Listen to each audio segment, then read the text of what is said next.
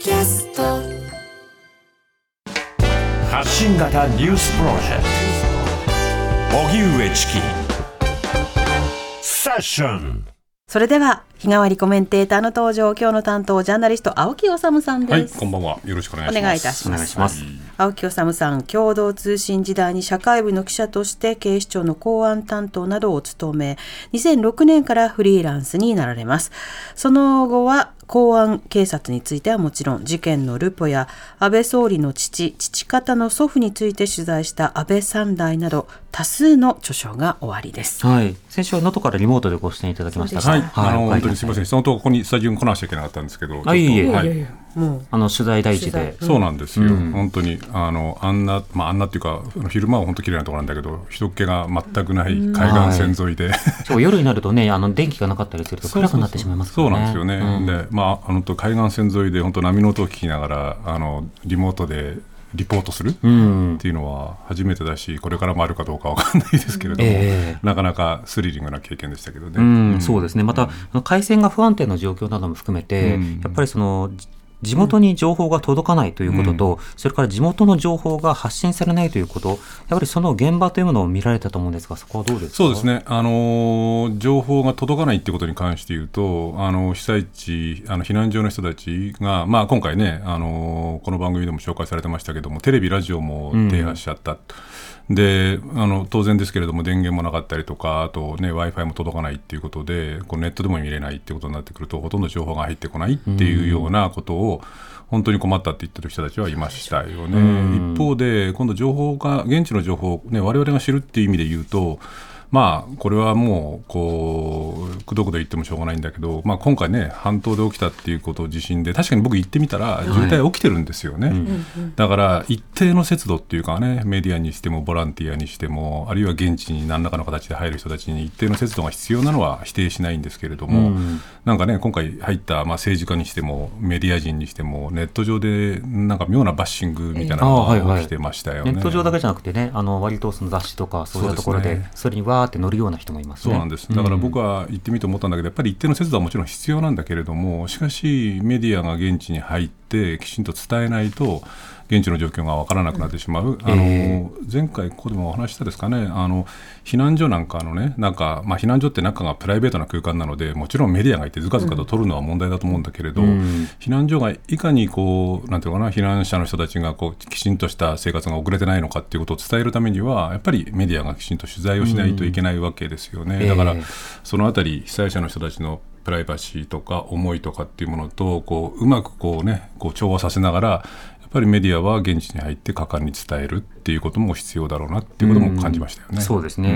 ん。これ、ゼロ100のどちらかではないので、ですね。ただ現地に行って、とてもそのやっぱりあの適切な活動をしたりとか、報道をするっていうような方もいれば、うん。えそれはパフォーマンスに過ぎないのではないかっていうのは、個別にあの事情が違ってくるので、うん。あのそれをまあ一律になんか入るなとか、うん。あの何か手を出すなとか、現地のものを一つでも消費してはならないとか、まあ、トイレに入ってはいけないとかっていうのは、ちょっと非現実的であるがゆえに、あのいろんな支援とかをね、そのスローにしてしまうというか、ゆっくりしてしまうところがありますね。それもあるしあの本当に正直なところ申し上げればね、うん。僕が少なくともそうなんですけどもジャーナリストとかメディアっていう人間のこう人種っていうのはある意味どうしようもないところがあって、やっぱりその最前線に行きたいっていう思いの中に、うん。なんていうのかな名誉欲っていうかねあのこう現場をとにかく見たいっていうような、ある種野じ馬根性みたいなものが根底にないかって言えばあるんですよ、うん。あるんですけれどもしかしそんなものが全然ないメディアジャーナリズムなんていうのは多分ありえないので、えやっぱりそういうものを抱えながらもしかしチキさんがおっしゃったようにゼロ100ではないので、うん。やっぱりこうある程度の節度とかっていうものを持ちながらしかしそうやって伝える人たちあるいは最前線に入る人たち、まあ、例えばねウクライナにチキさん何度か行かれてますけれども、やっぱりそういうところに行く人がいないと現地の情報が伝わらないっていうあたり、うん。だから安易な形でもちろんその本当にプライバシーを侵害するような取材とかね、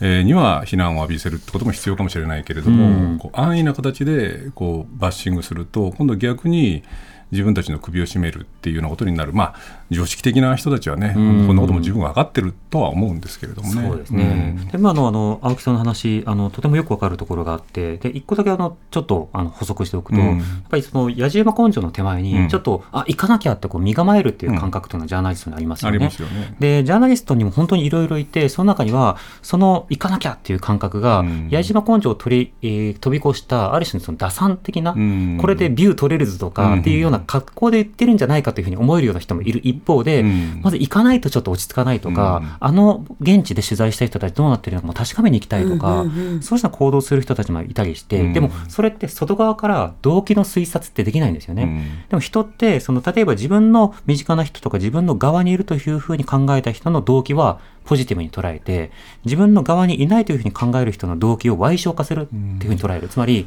人気取りに行ったんだろうとか、目立ちたがりだろうっていうふうに言る。人ってそんな単純じゃないはずなんだけど、うんうん敵対した人に対しては、あいつは人気取りだとか、うんあいつはパフォーマンスだっていうことで賠償化してしまう。これもすごく注意が必要であると同時に、すごい災害対策においては、ある種、まあ、なんだろう、足を引っ張る行動といううん。か攻撃になることもあるなっていうのは、ちょっと加えておきたいなと思そだいうましたね。から被災地に限らないですよね、戦場なんかもそうでしょ、うん。であのね、こうちょっと前の話ですけど、中東でジャーナリストがね、こう人質になった時に、うん。ものすごい自己責任論的なバッシングが起きたんだけれども、はい。あの時にね、もう亡くなりましたけど、パウエル、アメリカの元国務長官が、何言ってんだと、そういう人たちがいるから、現地の情報も伝わるんだし、そのね、こうそういう人たちのことをバッシングするっていうのはどういうことなんだみたいなことをパウエルさんがそういう趣旨のことをおっしゃっていて、うん。まあ、ね、あの大臣からそういう発言が出る国とそうじゃない国との違いっていうのも感じちゃったりはしますよそうですね。意味合いを考えたいところです。では今日は青木さんと一緒にニュース振り返っていきます。能登半島地震の発生から25日目地震の影響で運休していた北陸鉄道の奥能登方面の特急バスの運行が今日から再開されました運行するのは金沢駅から穴水町を経由して輪島市、珠洲市、能登町へ向かう路線で輪島市は1日2往復。珠洲市と能登町はそれぞれ1日1往復です。一方政府は非常災害対策本部の会合を開き石川、新潟、富山、福井の4県を対象に1泊2万円を上限に旅行代金を割り引く北陸応援割など総合支援策を決定しました。36人が犠牲になった京都アニメーション放火殺人事件の裁判員裁判で殺人などの罪に問われた青葉真司被告45歳に対し京都地裁は今日求刑通り死刑の判決を言い渡しました今日の判決で京都地裁の増田圭介裁判長は青葉被告の妄想性障害を認める一方放火殺人を選んだことについては妄想の影響はほとんど見られないと判断し最大の争点だった。被告の刑事責任能力を認めました。自民党は今日臨時の総務会を開き政治資金パーティーなど派閥の裏金事件を受けて政治刷新本部の中間取りまとめを正式に決定しました。取りまとめでは派閥についてお金や人事のための集団と見られた派閥から脱却し本来の政策集団に生まれ変わらなければならないと記載。また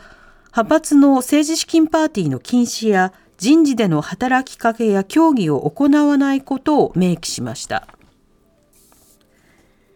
日本企業に対し韓国人の元勤労挺身隊員らに賠償するよう命じる判決が新たに3件韓国の最高裁で確定しました。韓国政府は政府傘下の財団が賠償金を代わりに支払うという解決策を発表していますが一部の原告が受け取りを拒否するなど手続きは難航しています。これを受け林官房長官は日韓請求権協定に明らかに反するとして韓国側に抗議したことを明らかにしました。JAXA 宇宙航空研究開発機構は今月20日に日本で初めて月着陸に成功した探査機スリムについて当初の目標着地点から東に55メートル程度の位置に到着したと発表しました。スリムは傾斜地なども含め狙った場所の100メートル以内にピンポイントで着陸することを目指し、今回世界で初めて成功。ピンポイント着陸に成功したことで、クレーターの影にあるとされる水なども調べることができ、宇宙科学や月面開発の飛躍につながると大きな期待が寄せられています。おしまいに、共同通信によりますと、内戦下のシリアで拘束後、2018年10月に解放されたフリージャーナリストの安田純平さんが、パスポートの発給拒否は違法だとして、国に処分取り消しなどを求めた訴訟の判決で、東京地裁は今日、発給を拒否した処分を取り消しました。はい。ただ、あの、共同通信によると、さらに、ただ安田さん側は多くの主張が退けられたとして、控訴する方針であるとも報じられています。さて、今日のニュース、はい青木治さん、気になったものはいかがでしょうか？あの一言だけ言っとくと、この安田さんのやつもね、はい先ほどの話にちょっと通じるところがありますよね。んあのまあ、当然の、まあ、違法というのは当然の判断だと思うんですけれども、こういう人たちをがいるからこそ、戦地とかの、ね、状況が分かるということは考えてほしいっていうのは、まあ、とりあえず置いといてですね、ん。あの京アニですよね、はい。あの先ほど、ね、MBS の国土記者のリポートもあったので、この判決、まあ、これ、36人が犠牲になっているということを考えれば、刑事責任能力がまあ認定をされれば、まあ、これは現状の日本の刑事司法の、まあ、いわゆる嫌な言葉ですけど、量刑相応で言えば間違いなく死刑だろうということで、はい。まあ、こういう判決が出るってことは十分予想されたんですけれども、うんこの死刑制度の是非はあの僕もたびたび言及しているので、ちょっととりあえず置いといてね、はい。今回、どうなんでしょうね、そのこの裁判員裁判なんですよね、で裁判員裁判でこう死刑を言い渡す、まあ、これ、裁判員裁判というのは僕が申し上げるまでまでまでもなく、一般市民の人たちが選ばれて、まあ、チキさんや僕や南部さんも、もしかすれば、うん、そのその当事者になった可能性があるっていう、裁判員裁判で死刑を言い渡すっていうことのこう重さっていうかね、辛さみたいなことを、まあ、今回、個々の裁判員の方々、会見されているようですけれども、どう思われたのか分かんないんですけれども、ちょっと僕はだから、この点ね、改めてちょっと考えてみたいんです。その死刑制度の是非はとりあえず置いたとしても、その市民がこう死刑を言い渡すそのは裁判に関わるっていうことが、果たしてどうなんだろうかっていうね、要するに根本的に言うと、そのこう例えばね、僕、いろんな刑事裁判官の OB の人に話聞いてるんですけれど、えあの判事になって、まあ、あの司法試験受かって、まあ、判事になるか検事、検察官になるか、弁護士になるか、で判事になった方で、刑事裁判やりたくないっていう人が結構いるらしいんですよ。んでなぜかっていうと、一つの理由として、やっぱり死刑制度、死刑判決をやっぱり言い渡すっていうのは嫌だということで、刑事分野じゃなくて民事分野をこうに行く裁判官もいるらしいんですね。で裁判官ですらそうなんですよ。でこれ裁判員裁判っていうもののありようをもう一回根本的なところで、まあ、今、制度としてあるんで、そのこう現実的かどうかは別です。として考えなくちゃいけないのは、これね、例えばアメリカなんかはそっちに近いんだけれども、陪審制度っていうもの、あるいは市民が裁判、刑事裁判に関わることっていうのの本質的なありようってどうあるべきかっていうとね、僕はですよ、ん。僕は検察官が、あの要するに国家権力が適正に権力を行使しているかっていうことを市民がチェックするんだったら、僕はありだと思うんですよ。だから、アメリカのその陪審制度はそっちに近いんですけれども、検察官がこう十分に合理的疑いを差し挟む余地がないところまで有罪を立証していれば、ギルティ、有罪ですよね。はいじゃなかったら、無罪じゃなくて、ノットギルティなんですよ。んギルティはノットギルティなんですよね。で、量刑にはその関わらないんですよ。つまり、市民が刑事裁判に関わって国家権力の行使が適正かどうかをチェックすると。でも量刑には関わらないと。ん量刑っていうのは国家が刑罰を課すっていう行為なので、っていう方が僕はいいんじゃないかと。つまり裁判員裁判ってものを全面否定しないまでも、こう検察官がこう十分に立証していると思ったらギルティだっていう判断をして量刑についてはやっぱり裁判従来の、ね、職業裁判官が決めるべきじゃないかなっていう気がしてしょうがないんですけれどもね。同意ですね、ん。やっぱりその量刑まで決めるっていうのがなぜ導入されたのかといえば、やっぱりそれはその市民感情から量刑が少なすぎるという反発によって厳罰化を望む声に一種応じるような仕方で出てきたわけですよね。でもこの間その日本の動きなどを見れてみると基本的にはその犯罪件数というのは減っており犯罪発生率も減っており、どんどんその安全になっていく中で厳罰化というものがあ必ずしもさまざまな量刑あの裁判判決具体的な犯罪などをこう抑えるような裁判過程や判決になるわけではないとまではこれは科学的に立証されていると、で一方で多くの人たちが気になっているのが例えば国賠訴訟とかつまり国家賠償請求をするとか、そうした時こそ市民感覚というのが求められていて、これどう考えても国おかしいでしょって言った時に国が、まあ、無罪というか何にもペナルティなしっていうことの方に今違和感を抱いている人が多くいるわけですよね。ねだとするならば、せめてやるならば、その刑事事件というよりは、国賠訴訟とか、あの行政訴訟とか、そっちではないかって思いますけどね。まあそうなんですよね、おっしゃる通りだと思いますし、だから加えて言うと、だから、量刑までこうに関わるっていうのは、市民が権力をチェックするんじゃなくて、市民が権力の手先になって、個人を罰する側に立ってしまうっていう権力がむしろ市民を使う側になる使う側になるってことですよね、なので、まあね、今回のケース、あの裁判員の方々、本当お疲れ様だったと思うし、難しい判断だったと個々人のね、負担はね。思うんですよね、思うんですけれども、そういうね、僕らも関わるかもしれない、その裁判員裁判で、この制度のままでいいのかっていうあたりは、ちょっと考えたいなというところですかね。うん、死刑そもそもというのも解いていきたいと思います。この後、青木さんに伺うフロントラインセッションです。TBS Radio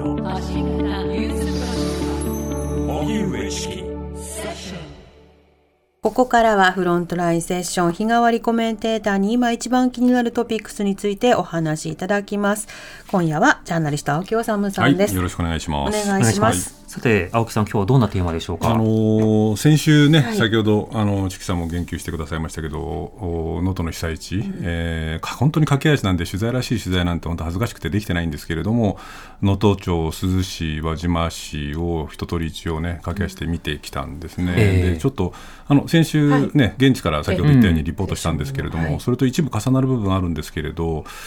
ちょっとこう現地を見てきたがゆえにやっぱりこうじっくりチキさんと考えてみたいなと思うことがあってね、あの例えば珠洲市なんですけれども、はい。まあ、僕が言うまでもなくその、まあ、こう災害ってこうその今の社会とかねこうまあ、政治も含めてですけれどものこうなんていうのかな矛盾みたいなものを一挙になんかこう映し出すみたいなところがあって、今回で言うとやっぱり今の日本の大きな課題っていうのが少子高齢化あるいは地方の過疎化っていうのがまあこう大きな課題だっていうのは僕が言うまでもないんですけれど、ええある意味で今回そこをこう強烈に直撃したわけですよ。うん。で珠洲市にしても輪島市も能登町もそうですけれどもこう高齢化と、まあ、その過疎にあえいでいるわけですよね。でそこで起きた地震っていうものを受けて根本的には少子高齢化対策とか過疎化対策しなくちゃいけないんだけれどもこれまあ、言葉で言うのは簡単だけど復旧とか復興っていうもので果たして足りるんだろうかっていうことをちょっと今日考えたいんですけどね。ええ例えば珠洲市を例にとってみると、珠洲市って、まあ、これ、もうメディアも報じてますけれども、例えば人口が今、1万2000人くらいなんですけれど、これ、例えば手元の資料で1990年には2万3000人くらいいたのが、だから20年でほぼ半減してるんですね。はい。でしかも、その珠洲市のこう高齢化率、65歳以上の人たちの割合っていうのが50%を超えてるんですね、で僕、現地に行ってちょっと驚いたんだけど、そのうちのまあ半分とまで言わないんだけれども、そのうちの半分近くが独居なんですよ。独居の高齢世帯なんですね、だから今回あの、これだけ住宅倒壊が相次いだ理理由の一つとして、まあ、地震の入れ方とか大きさっていうのももちろんあるんだけど、耐震化工事がやっぱり遅れてたと、で全国平均が87%だけれども、珠洲市の場合は50%ぐらいにとどまっていたと。で、しかも古い家が多いので、次々倒壊したっていうことなんだけれど、でも考えてみたら当たり前ですよね、だって、ね、50%以上高齢者の家で独居が相当数いたら、いやそれはちょっと耐震化工事なんて金銭的にも手間的にもちょっといいよっていうところが増えるのは当然なんですけれどもでこれ先週ちょっとリポートしたと思うんですけれどこれも現地で聞いて驚いたんですけどまだ調査精密な調査してる最中なんだけれど、はい。市役所の職員の人に聞いたら、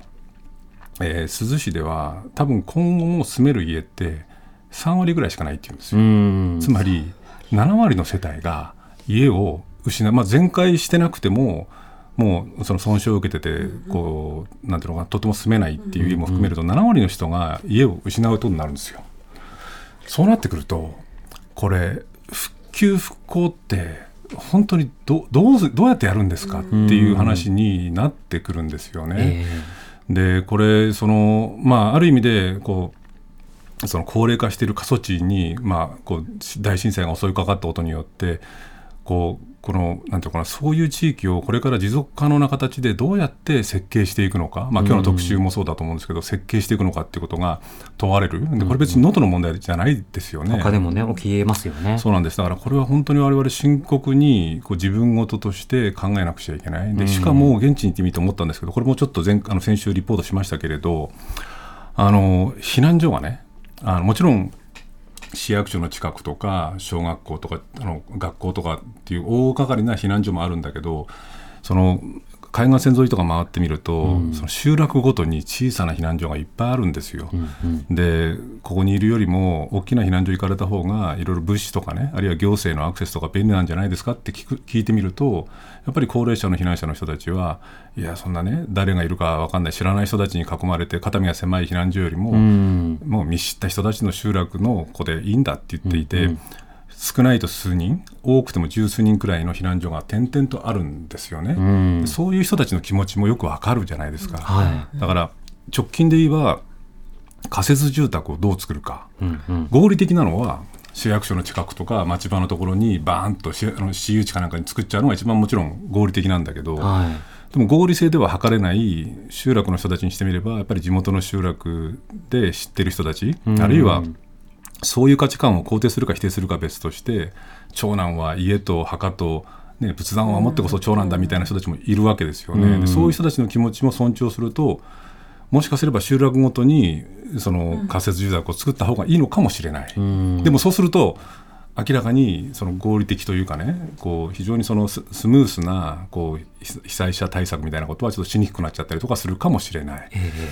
それも含めてねこうどうするかっていうのは非常に難しい課題だよなっていうのは現地で感じたんですよね。そうですねんやはり基本的には何かその合理性とかっていうふうに言った時にはそれぞれに合理性というのは異なっていて例えば一見すると命の危険とかうん。それからまた揺れが来た時の災害対策という点でいうとやはり二次避難してくださいっていうふうに言うことがある意味では合理的に見えるわけですね。ただ一方で本人何が何のために避難するのかといううん。と本人がその健康な生活を維持するため。うん。でもその健康には精神的な健康もあるのでやっぱり身近な人と一緒にいるとかあるいは住み慣れた地域にずっといるなどの方が人って安心するじゃないですか、そうするとやっぱりそっちの方を重視するっていうことはこれまた自然な判断だと思うんですね。それに対してまた揺れがあるからとかいや物資が届きやすいからっていうのはある種支援する側の論理でもあったりするので,、うん。でねうんとなるとやはり重要となるのがそのひ一つはまあ民主主義。要は自分たちで自治で意思決定をしてもらって、しかしそれはこれしか選択肢がないからっていう状況に追い込むのではなくていろんな選択肢を用意した上でどれを選んでくださいますかっていうようなことをまあ尋ねていく。その点選択肢も一緒に作っていくっていう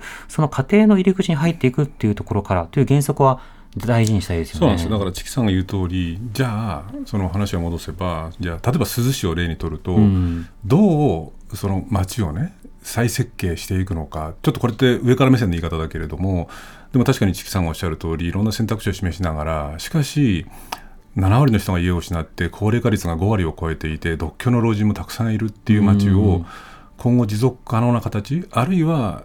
多くの人が、まあ、全員がと多分不可能だと思うんですけど多くの人がこれでよかったねっていうような街づくりをしていくっていうのは従来型の発想の復旧とか復興っていうのとはちょっとまた違う位相のこう街づくりってものが必要でこれはもちろんチキさんおっしゃるようにその支援するっていうのももちろん必要なんだけど我々自分たちがみんなねその自分事として考えなくちゃいけないしん。鈴に関して言うとこの番組でも取り取り上げられたかどうかご存知の方多いと思うんですけれど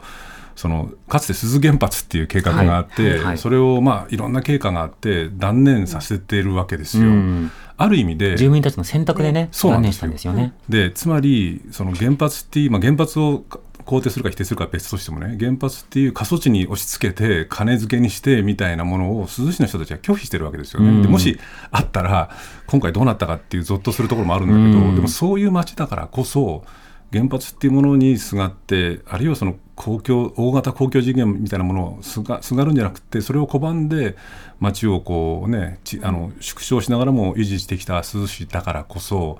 我々だから本当にそのある種その見識っていうかね、うん。に応えていや珠洲市ってやっぱりこうこういう形で本当に良かったよね。まあその地震は本当に不幸なことなんだけどこういう形でこうなんて新しく生まれ変わるよねっていうような形を作るのはどうすべきなのかっていうのは本当に我々考えないと、うん。なんかこうちょっとかわいそうっていうかね申し訳なさすぎるっていう気がします、そうですね。あの東日本大震災の時にあの災害に対する考え方って大事だよねっていうことうん。結構広がったと思うんです。でその中で災害研究の基本的な考え方で例えば阪神・淡路のコロナどはバルネラビリティといって脆弱性、うん。要は脆弱なところに災害が来る。だから脆弱性をなくしていこう。だからあの例えば建物は強くしてでいろんなボランティアなども増やしてとか、うん。で消火器とかを備えてとかいろんな対策をやりましょうということが言われたんだけれども、うん。東日本大震災の、まあ、え頃にあのそれまでの災害対策がこうある種更新されたものが共有されたうちの一つはいやレジリエンスが大事ですよと、うん。要は何かなないようにハードを固めるだけじゃなくて、何かあった時にも回復できる力が必要ですよねと、ただ高齢化とか二次避難ってこのレジリエンスを奪うものでもそうなんですよね。あるんですよね。うん。ただ一方でボランティアなどが入るっていうのはレジリエンスを高めることでもあって、でも今回ボランティアが入ることも相当セーブをしたっていうこともあって、その回復力をある種制限したっていうところもある。このあたりで言うと、そのあたり、その他の地域などから人がどう入ってきて、ある種のパッケージなどを一緒にどう作っていくのか。でもそこにブレーキがかかってるよねっていう難しさっていうのが一つの課題ですよね。そうですね。だから今言ったレジリエンスっていう意味で言うと、まあ、これは先週リポートしましたけれど移住者の人がねん。市の職員なんかと一緒になってこう一生懸命になってこう被災者の人たちを支えてる、まあ、自身自身もひ実を言うと被災者なんだけど、うん。っていうところがある意味でレジリエンスのね、ん。もしかすればこうパワーになってほしい。しかしもちろん言うまでもなく彼ら彼女たちの力だけではどうにもならないと思うので、こう繰り返しになりますけれども高齢化した町過疎の町で原発を拒否した町がこうで住宅の7割がぶっ壊れちゃってしまった町がこう多くの人があーこれだったらなんとか今後もやっていけるよねっていうような町づくりを、そのしていくために、まあ、我々メディアももちろんですけど政治もあるいは社会もどうやってこうこう支援していくか。でどと同時にこれ本当に人事じゃないですよねうんうんっていうあたりはこう自分事として考えたいなっていうことを、まあ、僕も現地に行ってねこう考えましたよね。そうですね、まあ、あの今国会、えー次の国会ではその見舞い金なども、ね、増額しようじゃないかとか、20年上がってるのはおかしいじゃないかっていう論点も上がってたりするので、そうした意味では、そのせに全国の災害対策、このあたりをね、あの自分たちの自治体ではどうか考えてほしいなと思います。青木治さんでした。ありがとうございました。はいありがとうございましたありがとうございました。荻上チキ